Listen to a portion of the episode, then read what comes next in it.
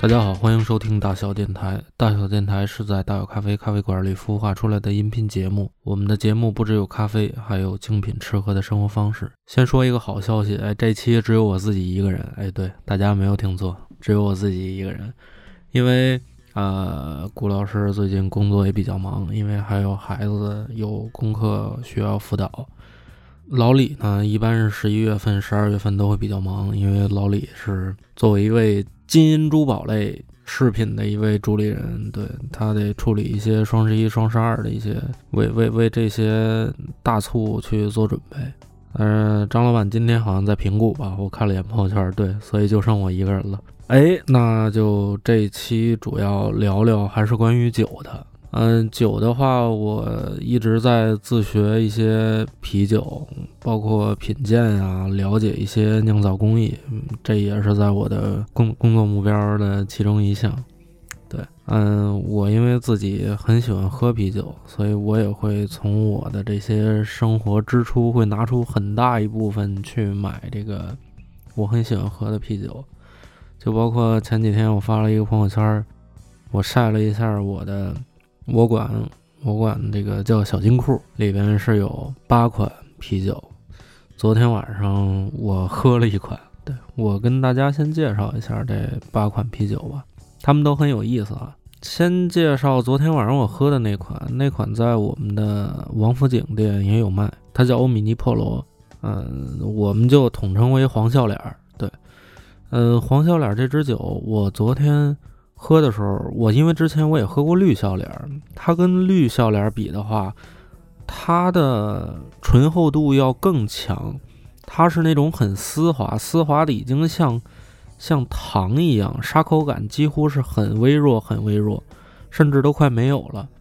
而那个绿笑脸啊，还是稍微有一点沙口感的。我大概了解了一下这支酒，然后它是里边有一些山核桃。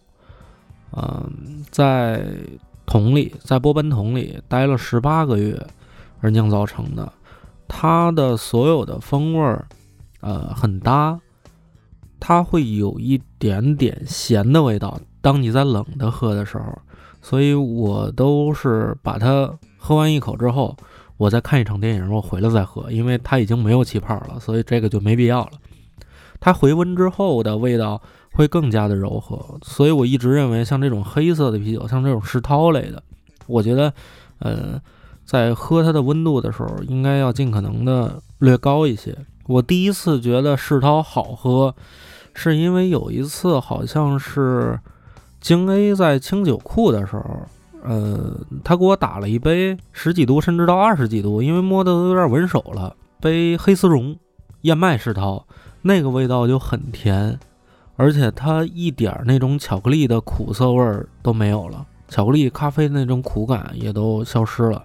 对，所以我们在拿到一杯世涛的时候，尽可能不要把它太冰，尽可能在常温放就可以。然后介绍一下这个欧米尼破罗的酒厂吧。这个酒厂成立于瑞典首都斯德哥尔摩。这个酒厂的创始人有两个，其中有一个人负责酿酒，而有一个人。另外一个人去负责设计，大家也会看到这个设计的包装都会很好看啊。我第一次被它所吸引的是它那个那叫什么金钗，那支酒我忘了是什么了。还有那个蜡烛，最开始在北京欧米尼破罗，嗯，我记得在驻京办上，当时是九头接管，他所有的酒都是欧米尼破罗的。我们当时就是被他这个所有的设计所吸引了。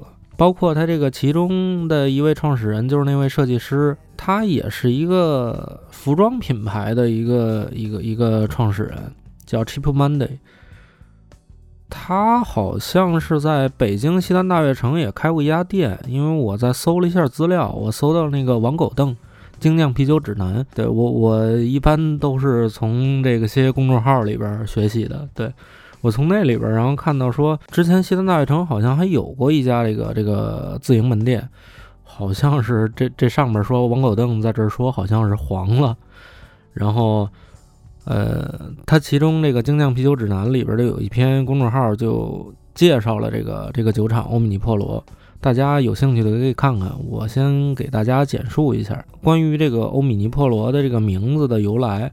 这个欧米尼破罗是由两个单词来组成，其中有一个是英语单词，那个英语单词的意思是万能的。然后后边这部分，欧米尼破罗后边这部分是 polo，它在意大利语里和西班牙语里是鸡的意思。就是我实在是不太清楚这些艺术家们都在想什么，这个很奇怪。呃，我这边还存了他一支酒，其实是他合酿的，是欧米尼破罗和巴斯克顿一起合酿的一一个酒，叫胆小鬼。这个酒外包装看起来很奇妙啊，它是一个纸，然后露着两个眼睛，而且它上面写着是黄色 yellow。这支酒是有一个渊源的，就是被创造出来。它是二零一四年英国赛人酒厂搞了一个彩虹挑战比赛，邀请十四家酒厂两两配合，并从彩虹中选取一个作为主题。这个欧米尼珀罗与这个巴克斯顿，他们就共同选择了黄色。然后经过他们的讨论，达成的共识是，黄色所代表的首要含义或思想是懦弱。这我我我不太懂啊，这这我确实不太懂。然后他们想做这支酒的表达是，当呃他们当时做这支酒的这个时代背景是，呃整个欧洲的政局正处于动荡之中，酿酒师们对一件事印象非常深刻，那就是法西斯党的实际支持率在当时啊，实际上投票后面对调研时对数据高出百分之四十，换句话说就是有人。支持瑞典法西斯，但是他们不说，偷偷的去投票。与此同时，当涉及到其他政党时，民调结果却比较精准。所以这几个酿酒师，这两个酒精厂牌的酿酒师，就对当时的欧洲政治风向进行表态，给他们穿上我们所知道最可恶、最懦弱的匿名服装，就是到手时会发现这瓶酒外面有一层白色包装。穿的像个三 K 党人，去掉纸和包装，上面有扭曲的顶部、打字机的字体和一双黑色的大眼睛。就是我记得张老板之前，我我们当时在群里分享过这张图片，因为这个这个酒包开，把这纸剥开之后，里边是密密麻麻、密密麻麻的一大堆字，呃，都是一些英文啊，我们也看不懂。然后张老板当时就说：“这瓶酒可真够烦人的，可真够贫的。”其实它上面这些文字呢，主要是谴责支撑种族主义和偏执的匿名与懦弱。这瓶胆小鬼是一款酒精度十一度的花生酱饼干帝国世道，但是这里边没有花生，也没有饼干，也不是黄色的。对，特别清奇的酒厂，它不管是设计，然后还是它的理念，都特别的有深度、有内涵。当然了，我个人是对世涛可能还是不是那么特别喜欢。然后接下来我向大家介绍我另外两款小金库。另外一款啊，我觉得这个大家都知道，这就是比利时的茅台。对，比利时的茅台是什么呢？三全就是三全，我也是刚知道。我记得我最开始看一些公众号里边讲，说三全最早先是用的其他家酒厂，然后做混酿。后来我我我最近又翻了翻，又学习了学习，发现他现在好像是自己酿造了，已经。现在不管是呃生产这个蓝比克，还是做混合，还是做这个窖藏，现在都是他自己来做了。我这只是老贵兹啊，还我这只是老贵兹，然后还有一只也是老贵兹，这个酒厂叫老贝尔赛。老贝尔赛酒厂建于一八八二年，我天啊，这是一个很很悠久历史的酒厂啊！距离首都布鲁塞尔市中心西南部十公里的贝尔赛，是比利时现存最后几家正宗兰比克酿酒厂之一。老贝尔赛以其使用传统方法酿造的蓝比克而闻名。所谓的这个老贵兹，就是指一年、两年、三年的蓝比克，然后混合在一起。再发酵一年，然后它就叫老贵兹。这个酒厂在零二年的时候，由于家族中没有人继承老贝尔赛酒厂，这家百年酒厂和他所创建的传统蓝比克啤酒险些消失。为了挽救老贝尔赛珍贵的文化和历史遗产，保护历史悠久的兰比克啤酒以及工艺，老贝尔赛酒厂在零五年被接管，也就是说现在不是这个，呃，他们之前的那个家族，然后在负责老贝尔赛这个酒厂，也就是说失传了，没人干了，让别人接管了。这就其实特别像那个我们现在住这边那个卤煮旅，现在卤煮火烧旅也没有了，应该是所有的卤煮现在都是八条一号那个老板，因为应该是吕老爷子在。后边好像是没有人在做这个，然后他就把这门手艺传给了这个八条一号的老板啊，这都是题外话哈。然后我们接着向下边介绍，呃，下面的一支酒的酒厂叫格林，嗯，是一支水果酸艾尔，嗯，覆盆子巴士。介绍一下这支酒啊，以充满着。野菌酸味的金色艾尔作为基酒，加入了少量的覆盆子以及乳酸菌、布雷特野菌和酿酒酵母，在大橡木桶中发酵，产生复杂的酸味和爆炸性的浆果风味。我大概翻了一下这个格林酒厂，它酿的最多的，它首先它是一个美国酒厂啊，它它这个酿还是酿酸啤比较多，它酿的最多的是柏林酸小麦。呃，当然还有几个 IPA 啊，什么这种其他的在里边，但是它最多的还是酿的这种酸啤酒，以柏林酸小麦居多。我大概翻了一下酒花这个 APP 上，这个柏林酸小麦跟大家说一下吧。这个柏林酸小麦是一个很传统的一个酒，酒精度不高。它与其他的这些酸艾尔不同的是，柏林酸小麦是用乳酸菌去发酵，然后。它的要求是必须要有百分之五十的小麦，你才能叫柏林酸小麦。我觉得我还没有喝啊，我觉得这支酒应该不会有特别 funky 的那些味道，像那种特别重的仓谷的味道，一它应该会很好接受一些。我前阵子去张老板家吃饭，然后带了一瓶卫士酒厂酿的，叫梅森。对它上面写着酸艾尔，但是我，但是我大概翻了一下，它是用，它它这个酿造方法是跟那个贵兹的酿造方法一样的，用一年的酸艾尔、两年、三年的酸艾尔混合起来在瓶里，它喝起来有一点桃子的香气，还有杏和李子的香气，它也没有特别重的那种皮革、马厩，还有那股臭的味道。也不能说是臭味儿，就那种奇怪的味道会少一些，对，所以我还是很期待这支酒的格林的覆盆子巴士。然后我这边还有一支酒，哎，这支酒其实是我抽盲盒抽的啊，就是我按理说应该不会买这种类型的酒，对，它是费尔岛的加勒夫人，它是一支赛松。然后先介绍一下这支酒啊，官方介绍是这样。灵感来源于法国比利时边境的瓦隆赛松，使用美国西北部沿岸地区种植的原料野菌酵母和细菌发酵。它也是一个美国酒厂去仿造欧洲的那种酸啤，去仿照这种塞松去做的一支酸啤酒。它这个关于塞松，就是我我刚喝啤酒的时候我就喝过塞松，因为我说不出塞松有一股什么味道。而且对于我来说，赛松没也没有一个固定风格。我我最早先是这么认为啊，可能市面上有好多水果味儿的赛松，所以就把我有点冲击乱了。后来我，嗯嗯，后来那个 Chris 当时还在京 A 的时候，他在京 A 举举办了一个赛松品鉴会，我当时喝。我当时就觉得，只要沾了果味的赛松都好喝，因为不沾果味的赛松呢，它有一股莫名的臭味儿，那股臭味儿就特别像食物发酵了的味道。你不能说臭豆腐那那种臭，它就有点像什么呀？像酸菜腌的酸菜或者泡菜的那种味道。嗯，会会会有那种。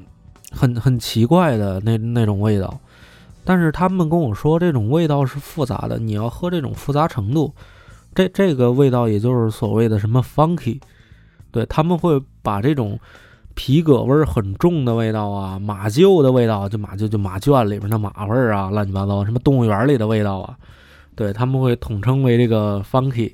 不知道，我还是觉得可以期待一下，可以看看我现在还能不能接受赛松这这这种品类的酒。但是感觉美国酒厂做的赛松应该还好，就是赛松和那个农舍艾尔，我觉得这俩差不多。我忘记了他们具体是怎么区分的了，我记得好像是差不多。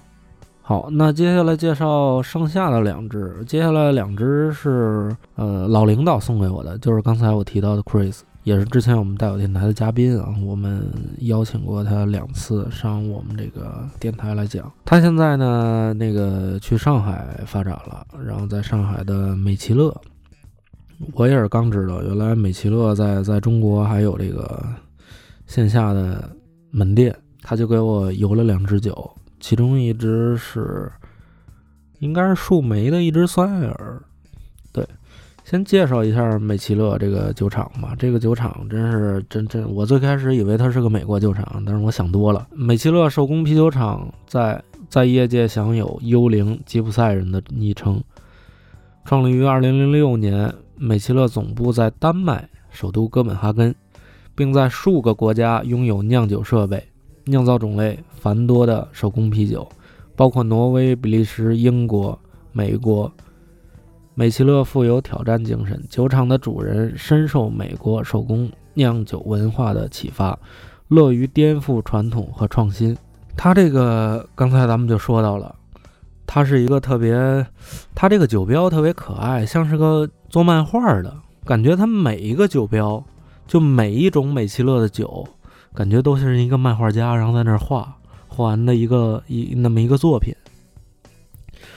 他首先送了我那只就是树莓的酸艾尔，那只也很好看。它是整体是红色的基底，然后有一个那美其乐的那个小人在那儿。然后他还送我一只，这支酒就比较奇怪，因为我之前也见过，也没有喝过，因为它价格实在是太贵了。一般在一般在淘宝上看还得三百五，你要在实体门店上大概就得五百奔上了。这个酒厂叫美其乐秘境。我最开始觉得是是是他们俩有什么关系，后来我搜了一下，他是他官方是这么介绍的：这个美其乐秘境是专门也是美其乐这个厂牌的，它是专门做这种野菌啤酒，也就是专门是做酸啤酒的，它的所有啤酒都是酸啤酒。这支嗯，他送我的这支酒是叫晚收雷司令。晚收雷司令应该是一个葡萄酒那边的一个那边的一个那那那那么一个分类吧。关于雷司令的这个分类，关于葡萄酒我实在是不太懂啊，不好意思。他是这么写的啊：法国巨型橡木桶陈酿的丹麦野菌艾尔，用采摘自普林斯伯格葡萄庄园的雷司令葡萄浸泡，陈酿时间共三十六个月。也就是说，这支酒酿了有三年。我一直没有舍得喝，我觉得这支酒就看看有什么重大节日或者什么样，喝一下吧。对，这就是我，这就是我目前所有的小金库。我觉得我的小金库可能还会越来越多。我通常应该都会买一些可以陈放时间久的、比较久的这种啤酒，因为我这个仓储条件实在是有限，如果都放在冰箱里。这个我其他的同事还有我的舍友们，因为他该没地方放放放放别的东西了。对我通常都会买这些陈放时间比较久的。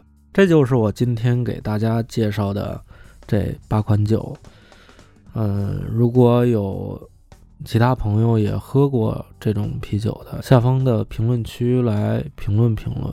包括有什么好的这种啤酒推荐呀，什么之类的。我最近一直在疯狂学习啤酒，包括我前阵子还参加这个 Camille Reserve 的一个这个啤酒的一个分享会吧。我们上那分享会，我记得第一杯酒，当时我就惊了。这个第一杯酒啊，我一拿上来，我一看，哎，这个这个是一个皮尔森啊，是个拉格。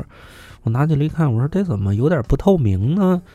因为我最近也在看刷什么小破站嘛，小破站里边有一个大哥叫菲菲一杯酒，我特别喜欢他。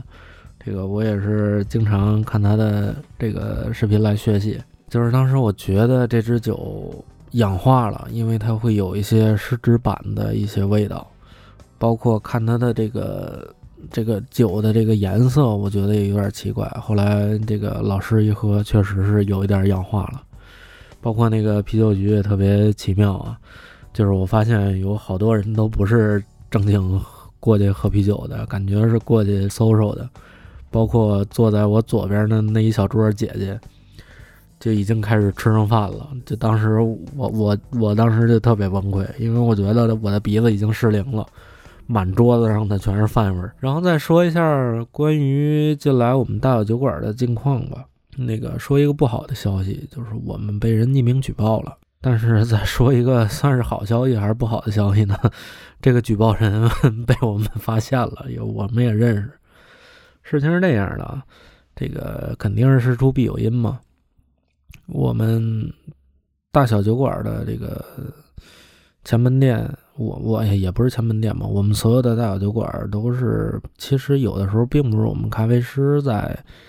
再去经营，因为时间实在是太晚了，大家也比较辛苦，所以我们会找一些我们的朋友给我们推荐的这些呃兼职。其实这位朋友也是个兼职，他之前在薄荷岛做这个潜水教练的。对这个具具体的真实姓名我就不提了，就实在是我觉得怕怕好像是我网暴他一样。嗯，说一下英文名吧，叫 Z 扎伊，翻译过来，对他也是个北京人。最开始在我们这几家店也都轮岗，后来就一般就固定在前门店，因为前门店的一些金酒啊，它实在是种类繁多。如果培训一个新人，它成本很高。既然他是能熟悉那边的工作环境，我们最好就想给他定下来。然后他出现了一个异样的一个情况，是他问那个朝哥，朝哥就是前门店主理人啊，他问朝哥说：“我每天都有一杯这个我免费的吗？”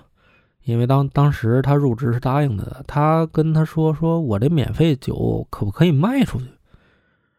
就是我不喝了，但是我卖给客人。”然后我们当时就都一脸懵，就是客人是来这儿是要消费的，但是他肯定是来大小酒馆消费的，而不是找你消费的。为什么你要挣挣这个呢？所以我们当时就没有同意。从这儿，然后就留了个心眼儿，我们每个店呢都有摄像头。后来我们看摄像头的时候，发现他就用自己的收款码去收钱，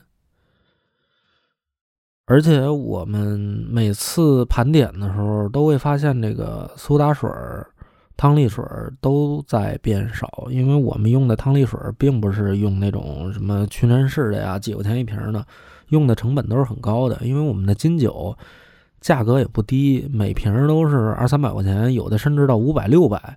所以我们都会用一些好的汤力水，像分数啊、什么托马斯啊，都都用这种，因为成本也很高，因为你一天也没卖出多少个，但是汤力水在不停减少，这肯定就是有问题。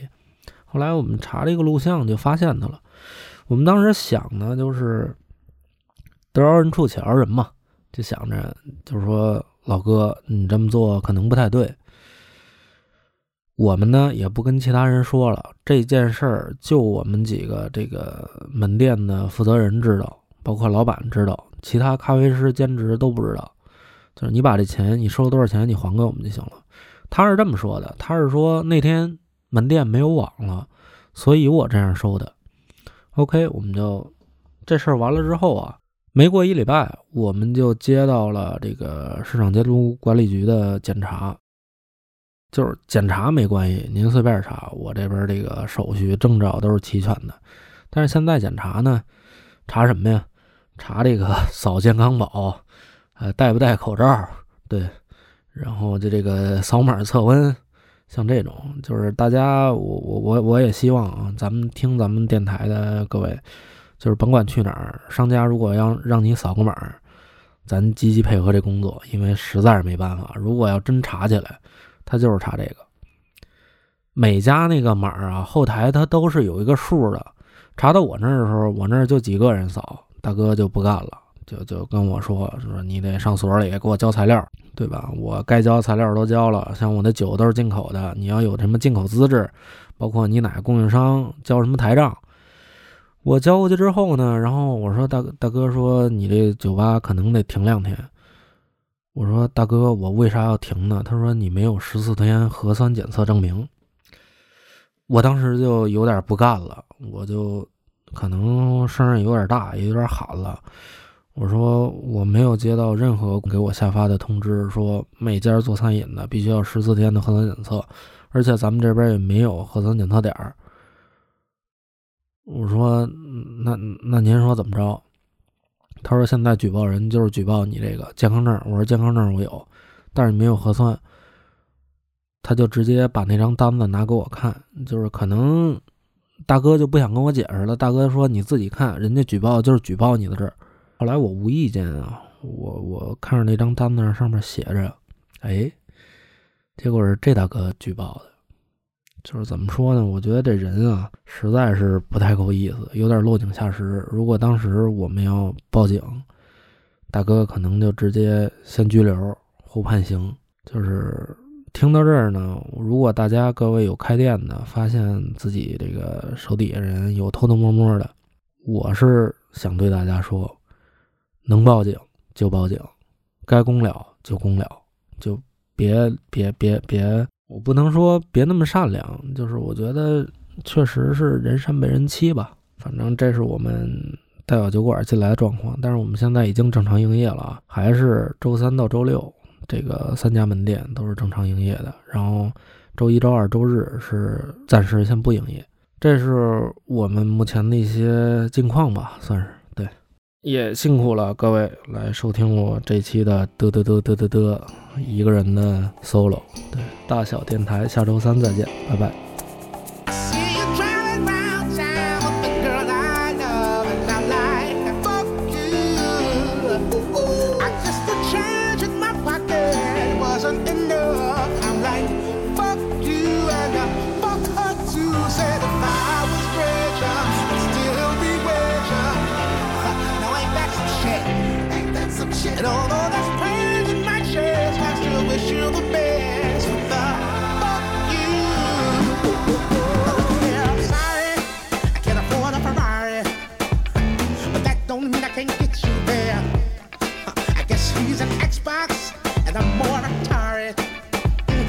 way